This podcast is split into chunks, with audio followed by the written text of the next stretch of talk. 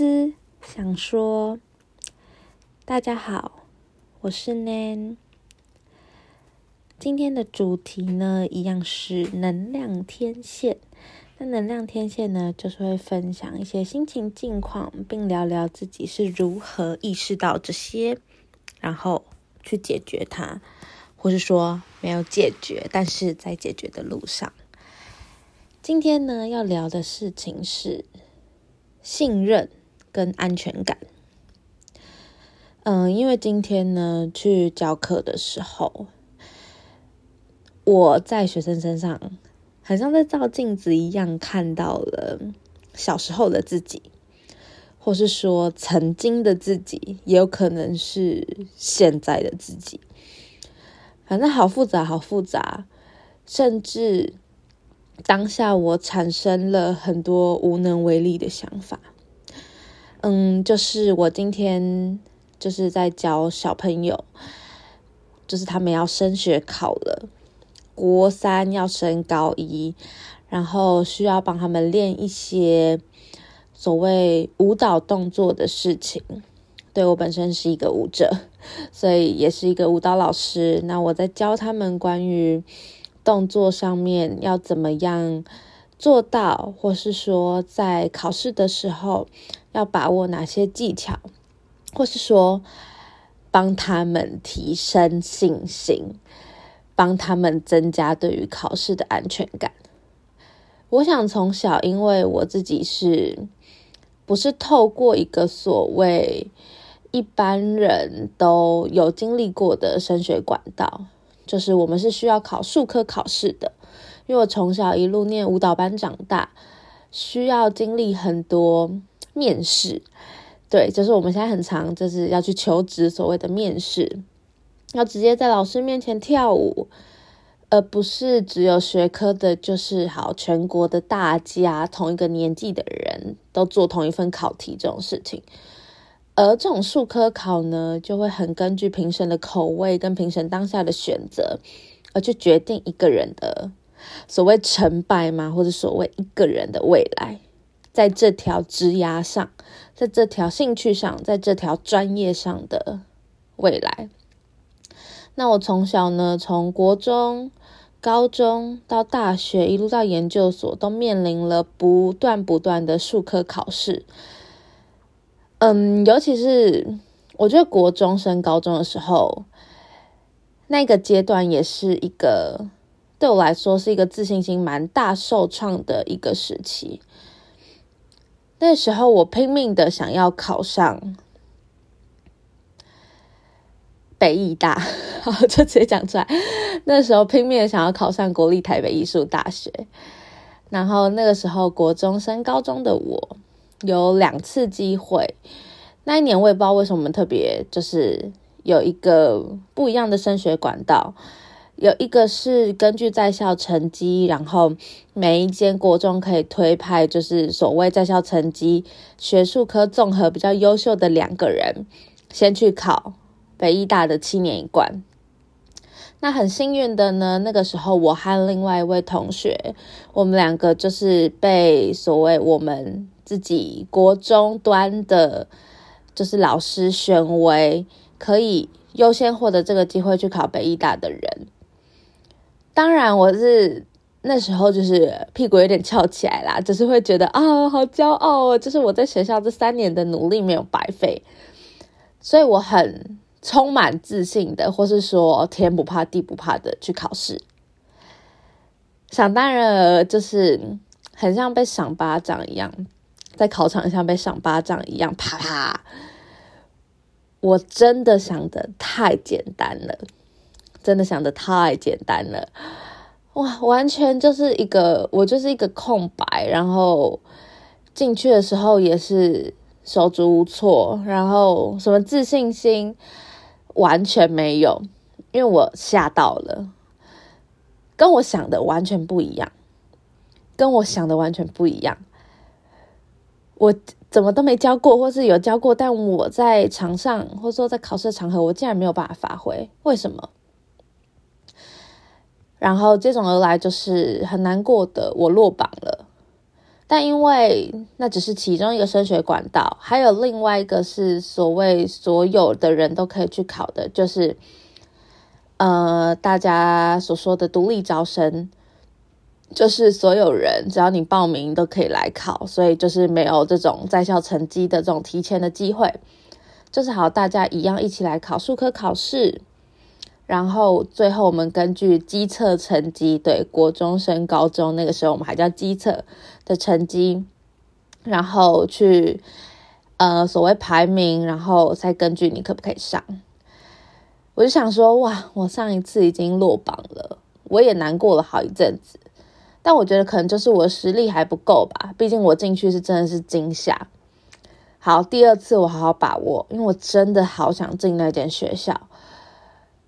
好，分为初试跟复试，而且初试呃初试跟复试啊，就是你会初试成绩公布完之后，因为那时候我是就是呃专程上来台北考试，所以如果我初试没过的话，我就是当天晚上我就会突然知道了之后，我就直接把花款款呢，就是东西收一收，我就可以回家了。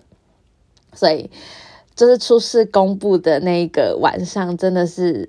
心惊胆战，可能在初试的时候，因为我有了上一次考试的经验，所以我就下巴抬的特别高吧，或是说眼神有，就是直视的老师说我想进来。初试很顺利的在几百个人当中获选，应该是六十位吗？还是八十位？很开心我成为那十几位当中的其中一位，我过了初试。但复试呢？经过一整天漫长的考试，加后续成绩的等待，我开始好不安哦。因为我真的好想上那间学校，而且我国中也努力了三年，难道我的努力是白费的吗？为什么我真我我总是好像都差一步的感觉？就在放榜的那一刻，我没有过，我连最后可以跟别人比拼学科成绩的机会都没有，我又没过了。好，那个时候我的人的自信心是非常受挫的。当时的我除了考数科考试，想要拼所谓艺术学校之外，我还要投一些所谓专门要继续升学读书的所谓以升学导向、以学科为主的学校，我大概落榜了四间吧。现在想起来觉得也是有点有趣。对，我想说，我国中三年努力了这么久，但为什么总是在最后就是这样差一步，我都落榜了。当然，我那个时候就是想的情况有点太美好，因为在还没考机测，就还没考所谓全国的学科成绩之前，我其实很希望自己帮自己找安全感，就是我希望我已经是有学校念的人，所以我去考机测的时候可以不用这么慌张，不用因为机测定我的生死。所以那个时候我就想说。好，所以我就到处的去投了学校，去试试看。结果，这可能就是宇宙要给我的课题吧。当时的我应一定不会想这种事情，当然是很崩溃。但现在想想，可能那时候就是宇宙要给我的课题，关于坚持到最后，关于给自己信心，关于给自己安全感。什么是我最有把握的？那个时候，因为所有的成绩到最后，我还是必须要靠机测，我才会知道我有哪间学校可以读。那时候的我，应该算是班上的讨人厌的学生吧，或者所谓说那时候也有点微微的被排挤，或者说所谓的被言语霸凌，那也都是我过了，或者说长大之后才回想的时候有这些事情。可是我觉得我那个时候被霸凌，好像也有点，虽然这样讲不太好，但我就也有点理所当然，因为那个时候的我真的因为照想要搞照顾自己的学科，有点想到疯掉了。那时候的我啊，因为太想要考上好学校，所以整天都在读书，整天都在练习写习题，整天都一直在找自己还有什么不会，一直在问自己：你准备好了吗？不够，你还不够，你还不够，你还不够，一直在打击着自己。甚至不接受班班上任何一点嘈杂的声音，班上任何一点会影响我的，我都觉得很恼怒。那时候有做过一个举动啊，就是呃一下课嘛，当当当当，想当然就是下课了，所以大家都很想要放松。上课真的很累，一下课大家想要放松，所以就一定会在教室讲话、聊天、吃东西。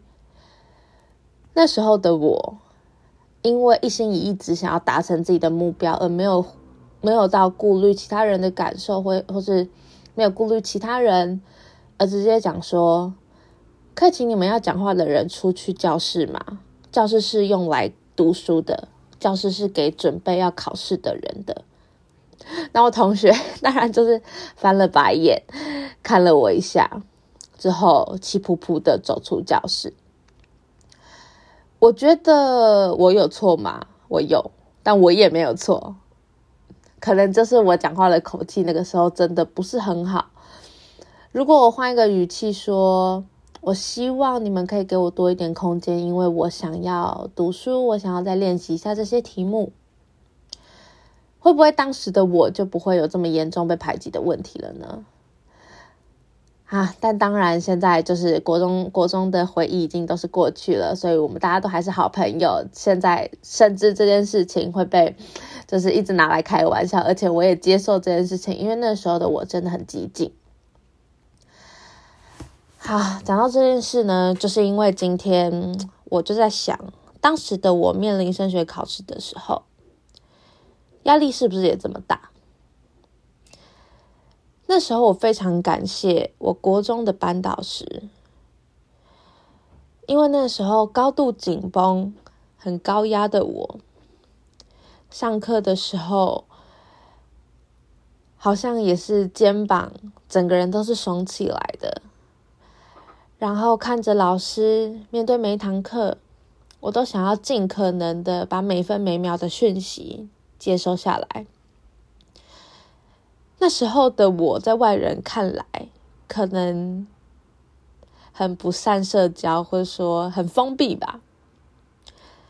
但那时候我真的很惊，我真的很封闭自己，我承认。但我不知道怎么办，因为我真的很想要做好，太想要做好了，导致任何一点休息、任何一点喘息，我都觉得是不应该。我都觉得我没有那个资格，因为我已经没有学校念了。我过去努力了国中三年，还是没有学校念，那看来就是我努力的不够。对我一直鞭策着自己，就是我努力的不够。然后就发生了一件，呃，改变我人生当中蛮重要的一件事。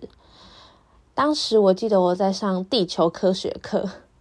真的很印象深刻。当时我在上地球科学课，那我们的班导师是体育老师，他在外面教其他班上体育课，在操场教其他班上体育课，而他就请了他们班的，就当时他带的那一班的同学，来到我们教室的一个人来到我们教室的后门，敲了一下我们班的后门。当然，我们就是在上地球。地球科学课的时候突然被打扰，所以老师也是说：“嗯，怎么了吗？”这样，然后那位同学呢就说：“呃，某某某老师，对，就是我们班导的名字，就说某某某老师想找我这样。”然后呢，我就去了，就是就真就是经过了老师的同意，我就去了操场。当然，那那个时候的心情也是有点疑惑吗？或者说有点生气？因为当下的我很想好好上课啊！我都已经把自己逼成这样了，我当然很想好好上课啊！我想说，班导你在搞什么？还把我找去操走，就是找去操场。我一到操场之后呢，班导师搭着我的肩，然后就说：“来，我们走。”我们开始走操场。然后他开口问我的第一句是说：“你还好吗？”然后一瞬间就爆哭了，我的眼泪一直没有办法停止，一直哭，一直哭，一直哭。我只记得班导就这样静静的陪在我的旁边，一直拍拍我的肩，对着我微笑。我好像什么话都没有说，就是一直哭。然后说我好累，我也很想要休息，我也很想要像当时我们班很多同学一样，已经有学校念了，可以轻松看待这一切。但我不知道为什么我没有办法放过我自己。我就跟着老师这样走了一圈又一圈的操场。眼泪还是不停的流，一直哭，一直哭。而班导就只是静静的陪在我的旁边，听着我说话，说：“我了解，我都知道，你可以放松，你可以休息，你有权利休息。”在走着一圈又一圈的操场的时候，我觉得还要透过哭，我觉得好像有某些东西被释放掉了。对于那个时候十五岁的我来说，我其实不确定那个是什么，我只觉得我好像很久没有这样大声的所谓宣泄吗？或所谓散发出我的情绪。而我到底在压抑什么？我到底为什么要让自己这个样子？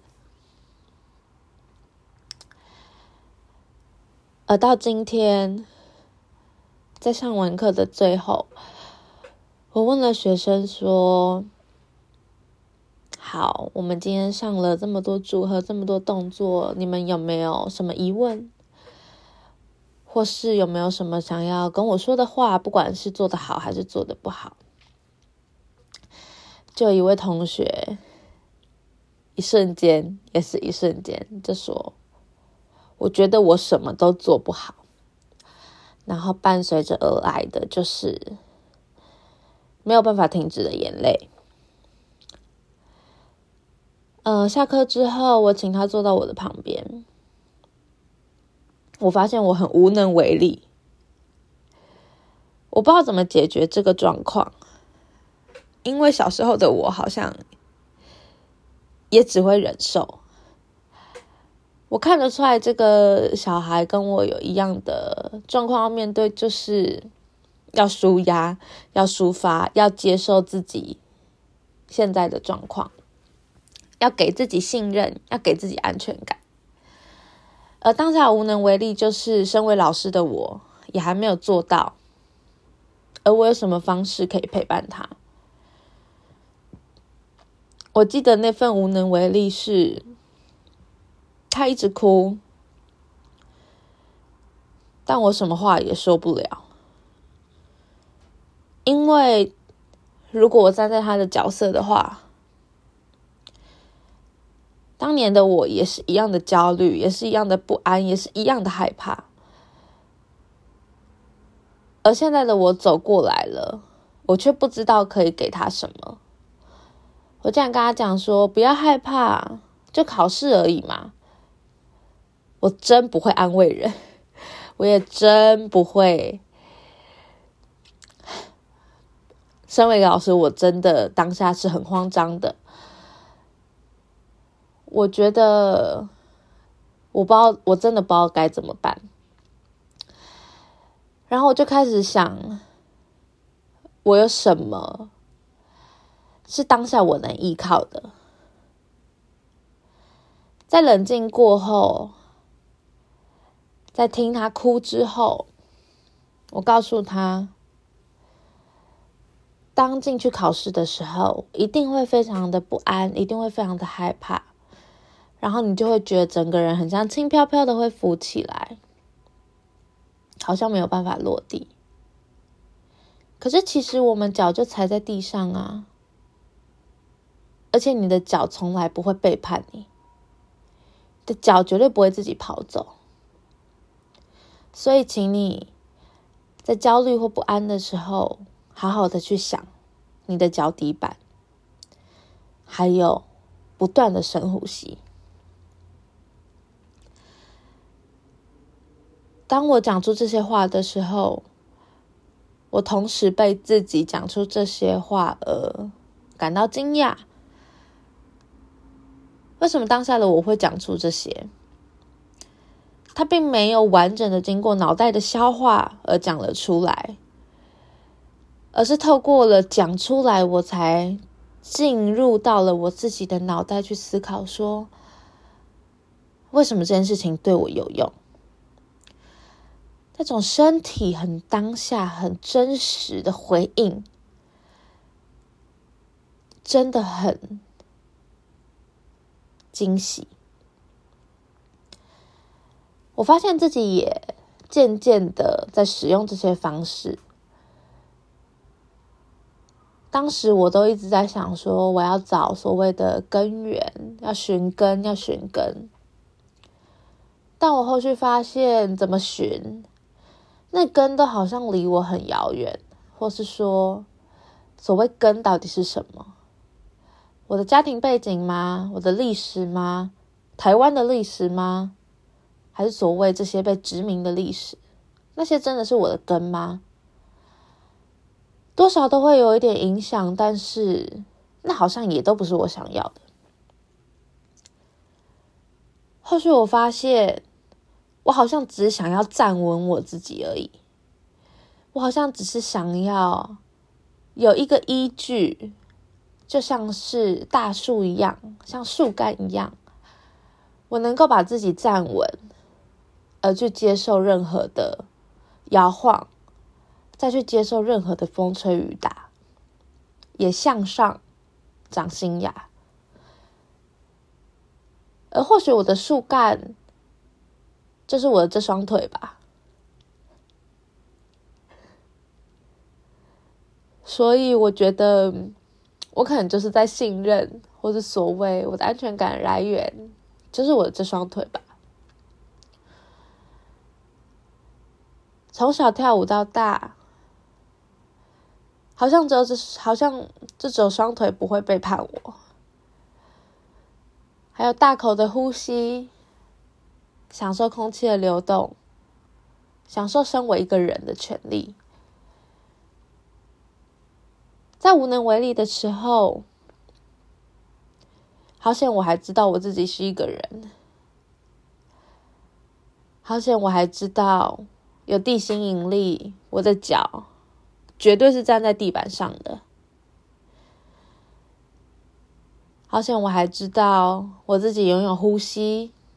并且可以大口大口的呼吸。很感谢今天遇到了这位学生，他愿意在我面前展现他的脆弱。我也同时很感谢当年十五岁的我，接受我的脆弱的我的国中班导师。让我在那短短的十到二十分钟里面，得以温暖的被拥抱着。或许这就是长大的课题吧。